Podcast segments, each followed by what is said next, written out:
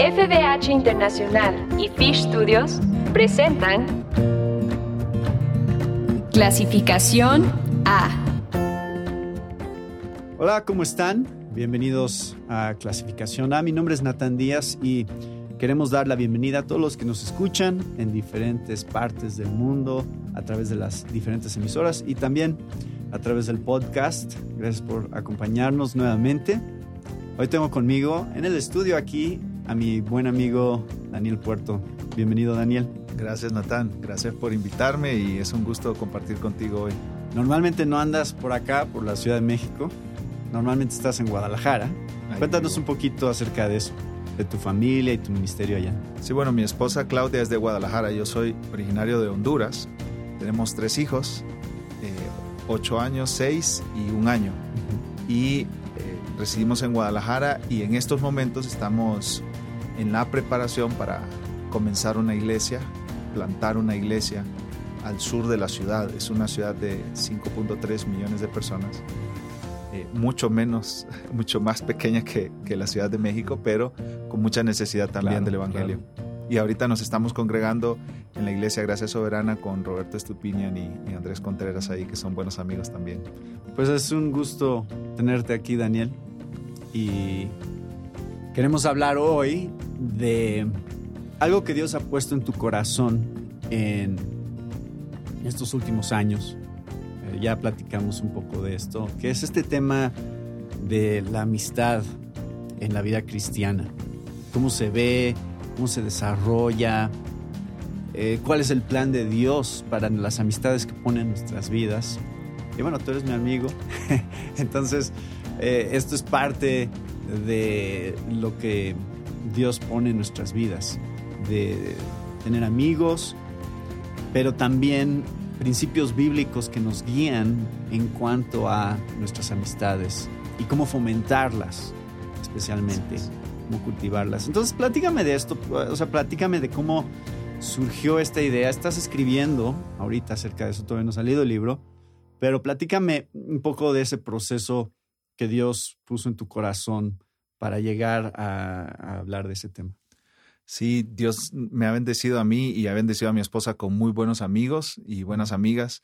Y cuando nosotros residíamos en el estado de Florida, hace unos años, desarrollamos muy buenas relaciones ahí con personas que compartíamos realmente nuestra vida. Y yo defino la amistad profunda con el término amigos del alma. Y son esa gente que Uh -huh. cuando llega a tu casa tiene permiso para entrar hasta la cocina y Sí, abrir la sí, sí. refri. Y mm, cuando tú estás en su casa, te acuestas en su cama eh, porque tienes, estás cansado, y- pero tienes tanta confianza que no hay problema. Claro. Y son esas personas que te conocen como eres, con tus ah, debilidades, con tus defectos, con tus capacidades y éxitos. Conocen la- los anhelos más profundos de tu corazón y también ah, algunos pecados con los que estás luchando, con los que estás peleando, las tentaciones de tu vida. Esos son los amigos del alma. Y Dios nos bendijo a mi esposa y a mí con amigos y amigas así en, en Florida y nos mudamos a Guadalajara en el 2020, hace tres años ya, y eh, dejamos estas amistades allá y, y nos dolió mucho, pero empezamos a desarrollar nuevas amistades acá y empezamos a escuchar algo común. Hace tiempo que no tenía este tipo de relaciones con alguien, este tipo de amistades tan profundas con alguien. Entonces yo empecé a platicar con mi esposa, a preguntarle, ¿soy yo o, o de verdad esta es una necesidad real en las personas con las que nosotros estamos conviviendo, este tipo de relaciones profundas? Entonces empecé a leer y empecé a estudiar, empecé a investigar sobre el tema de la amistad y lo que descubrí fue sorprendente. En el 2017, en Gran Bretaña, pusieron un ministro de soledad. Mm. Hemos escuchado de ministro de educación, ministro de salud en el gobierno, ¿no? Del gabinete del presidente, podemos decir. Sí. Pero yo, nunca había escuchado de un ministro de soledad, lo, que, lo cual nos dice que estamos solos, o sea, incluso a ujú. nivel gobierno se están dando cuenta de las profundas necesidades que hay entre la población por la soledad. Y el cirujano general de Estados Unidos apellido Murphy, él dice que es una epidemia en Estados Mm. Unidos, la soledad. La soledad, eh, mucho tiempo aislado de comunión, compañerismo profundo con, con otras personas, eh, puede afectar tu cuerpo, afectar tu, eh, tu ritmo de vida, ¿sí? Afectar incluso, nosotros como creyentes podemos decir, tu relación con Dios. Y cuando vamos a las escrituras, ahí en Génesis, eh, nosotros leemos que Dios creó al hombre. En Génesis 2 se detalla un poco la creación, ¿no? Primero creó al hombre, pero después dijo, no es bueno que el hombre esté solo. Mm. Y nosotros leemos esas palabras después de que Dios en el capítulo 1 dice múltiples veces, Dios vio todo lo que había hecho y vio que era bueno, bueno, bueno, bueno, bueno. Pero cuando llega al capítulo 2 dice, no es bueno que el hombre esté solo. Entonces creó a la mujer y obviamente esto nos habla directamente del matrimonio, pero indirectamente nos habla de que somos seres sociales. Y así dice Calvino en su comentario de Génesis. Correcto. En, en su comentario de Génesis, Calvino dice que esta frase, no es bueno que el hombre esté solo, habla de que Dios nos creó para tener relaciones profundas, comunión profunda con otras personas. Entonces, este ha sido mi recorrido para interesarme por el tema y cuando vemos la historia, nosotros vemos grandes pensadores como Aristóteles pensando acerca de la amistad y eh, expresándose acerca de la amistad con términos que nosotros no escuchamos hoy en día. Ah, como algo necesario para la vida, por ejemplo. Claro. Eh, nosotros escuchamos a Agustín de Hipona hablar en esos mismos términos. Eh, más adelante, después de Agustín de Hipona, años 1200, Tomás de Aquino, hablando en esos mismos términos. Más cerca de nosotros, eh, Jonathan Edwards, C.S. Lewis, hablando en los mismos términos. Mm. ¿sí? Entonces, eh, me ha sorprendido mucho el tema de la amistad, lo mucho que necesitamos considerar este tema en nuestros contextos, en nuestras iglesias, y yo puedo declararme culpable de descuidar el tema de la amistad, porque en mi ministerio pastoral yo he enseñado unas mil veces, este fue un cálculo que, eh, aproximado que, que hice, he enseñado unas mil veces y de esas mil veces solo una vez enseñé sobre la amistad. Entonces, el 0.1% de mi enseñanza ha estado dedicado a un tema tan importante. Y en las iglesias hablamos mucho de los matrimonios, ¿no es cierto? Retiros de matrimonios, sí. cenas de matrimonios. Hablamos mucho de la paternidad también, ¿no? Cómo pastorear el corazón de tu hijo, etcétera. Hablamos mucho de la relación iglesia eh, o membresía, miembros y pastores o líderes. Pero, ¿dónde están los libros o las conferencias sobre cómo desarrollar amistades? Amistades, sí. Entonces tú dirías que si es una crisis eh, que estamos enfrentando, no nada más en la sociedad, sino en la iglesia, en donde no se están desarrollando amistades como deberían.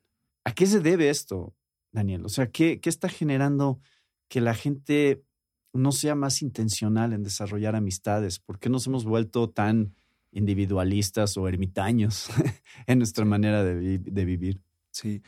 Martín Lutero en su comentario de Romanos dice que el pecado te encorva sobre ti mismo, te hace pensar solo en ti.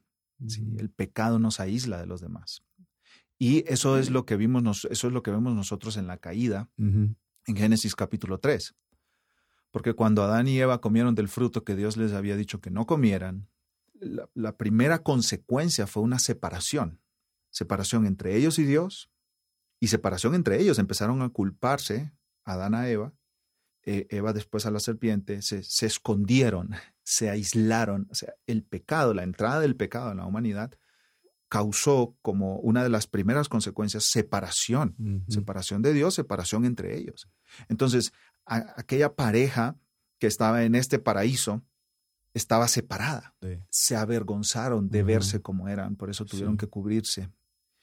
Y el siguiente pecado que nosotros vemos narrado en las escrituras es el pecado de Caín contra Abel, Mm. un asesinato de Entre hermanos. hermanos de sangre.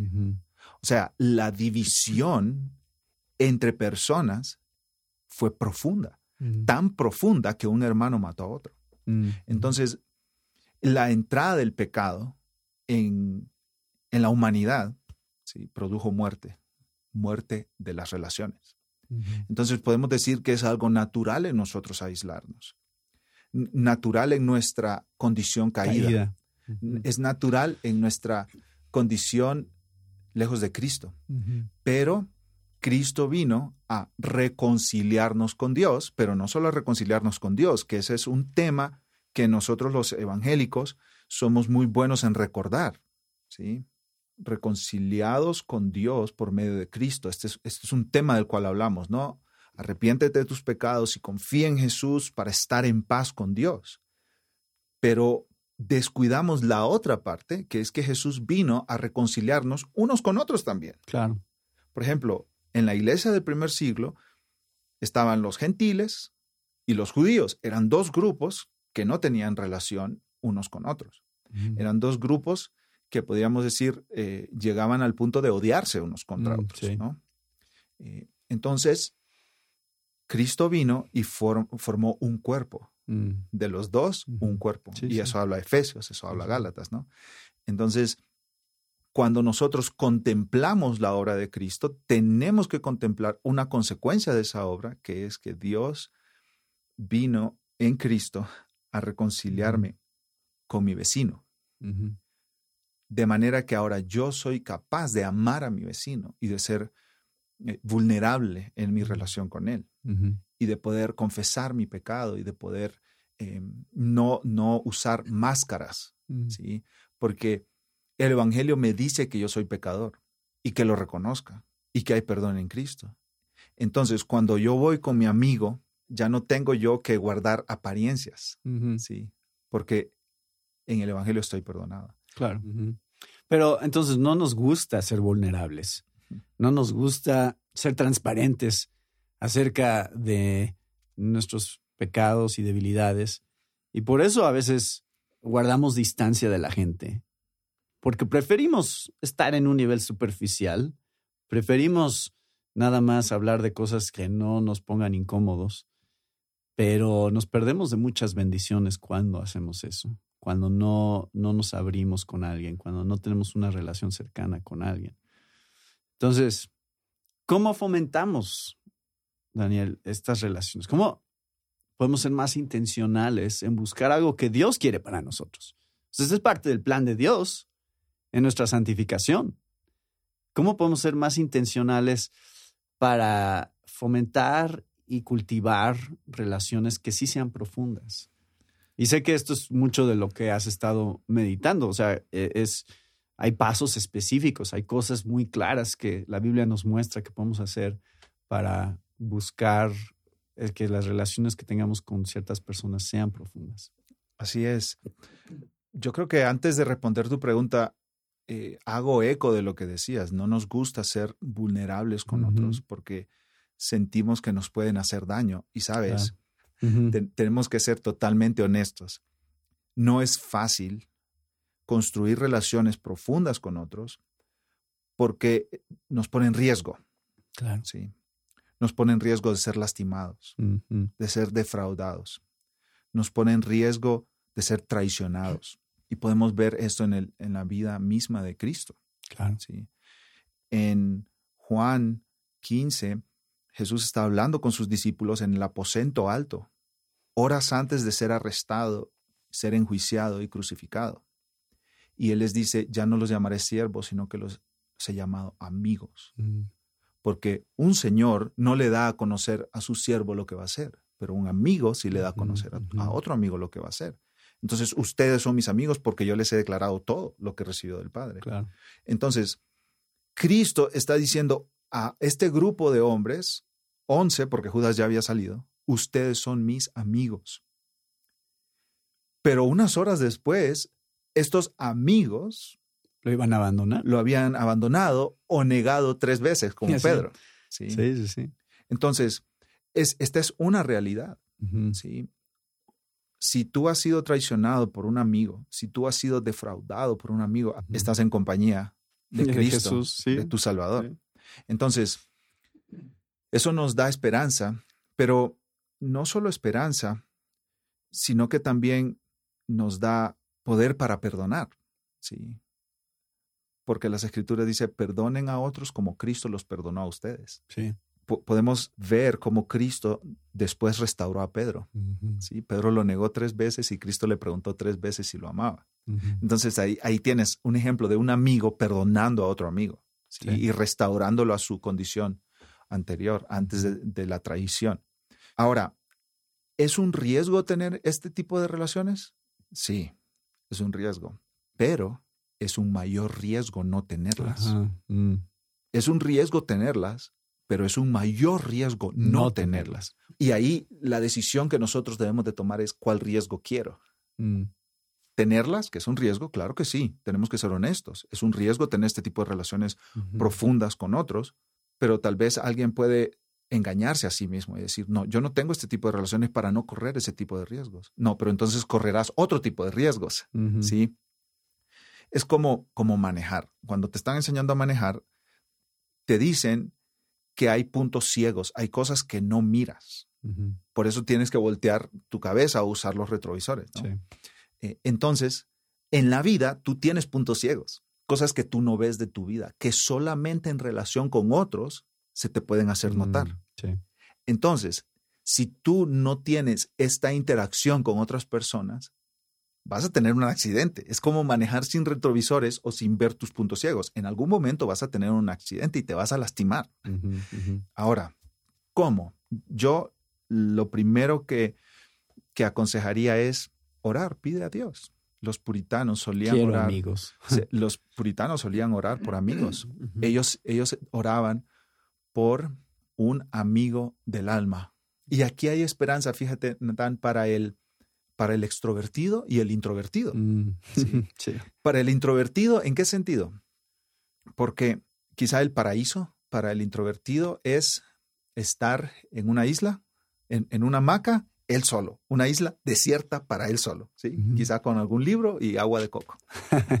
y el introvertido, la persona que, que le avergüenza platicar con otras, etcétera, puede decir, no, no, yo no, yo no puedo desarrollar este tipo de relaciones porque porque se me hace tan difícil. Filipenses 2.13 dice que Dios produce en ustedes tanto el querer como, el hacer. Entonces, si tú eres introvertido, Dios produce en ti el querer, el desear este tipo de relaciones. Entonces, ora a Dios, dile, Dios, yo quiero desear este tipo de relaciones. Yo, yo quiero anhelar tener este tipo de relaciones porque realmente no, no las quiero. Me debilita estar con gente. Rodeado. Me, me, me consumen mis energías. Pero por otro lado, esto es esperanza para el extrovertido también, porque el extrovertido se puede engañar y decir, oh, relaciones, claro, por Tengo muchos amigos. Tengo muchísimos amigos, yo organizo fiestas, tú deberías venir a mis fiestas. Ahora, el problema con esa actitud es que hablar mucho y estar con mucha gente no significa que te conozca alguien de verdad, la persona que tú verdaderamente eres. Claro. Segundo consejo, muy práctico, toma la iniciativa. O sea, invita a alguien a tomar un café. Saliendo de la iglesia, dile, ¿qué van a hacer? Bueno, todos van a comer después de la iglesia, ¿no? O en algún momento del, día domingo. Entonces, ¿por qué no van a comer juntos? Y empiezas a hacer preguntas. ¿Cómo fue tu infancia? Cuéntame de tus papás. Cuéntame de tus hermanos. Pero el punto es, toma la iniciativa para hacer eso, ¿no? Hace poco, un, un amigo me llamó y cuando yo vi en mi teléfono que, que era el que me llamaba, contesté y le dije, ¡qué milagro! La frase cliché. sí, sí, sí, siempre decimos eso. Que solemos decir. Y él me dijo, Daniel, los teléfonos funcionan en las dos direcciones.